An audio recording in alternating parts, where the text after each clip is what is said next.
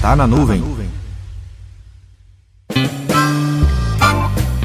Uma construção de um prédio é requisito mínimo ter a planta do projeto como parte da documentação. Esse desenho não é um simples documento que fica guardado no fundo da gaveta, que ninguém mais consulta. Muito pelo contrário, essa documentação será fundamental para toda a vida do projeto. Em várias áreas da engenharia é necessário um desenho da arquitetura, e nesse desenho contém várias informações valiosas como dimensões e materiais necessários. Mas na área da tecnologia da informação, não é comum encontrar o desenho que reflita a arquitetura do projeto em questão. No ambiente de TI, temos várias possibilidades de desenvolvermos a documentação do projeto, seja de redes, data center, energia, sistemas, entre outros. Já na computação em nuvem, temos que ter o hábito de desenvolver o desenho da arquitetura das soluções que serão implantadas antes mesmo de iniciar o projeto, pois, como já falamos aqui no podcast, a nuvem não deixa margem para erros no que se refere à cobrança de recursos utilizados. Quando estiver fazendo o desenho da arquitetura, aponte quais elementos você está planejando utilizar, como rede, storage, VPNs, APIs, integradores. Além desses e outros elementos, não deixe de fazer uma breve descrição de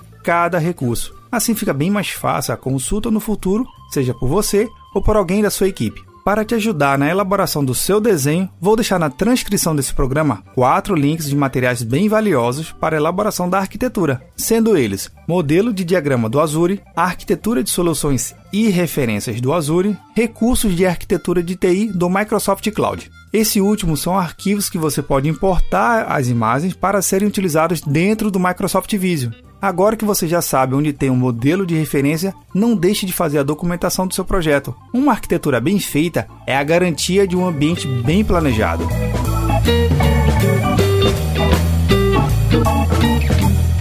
Meu nome é Vinícius Perro do Papo Cloud, e esse é o Tá na Nuvem. Acesse papo.cloud para esse e outros conteúdos.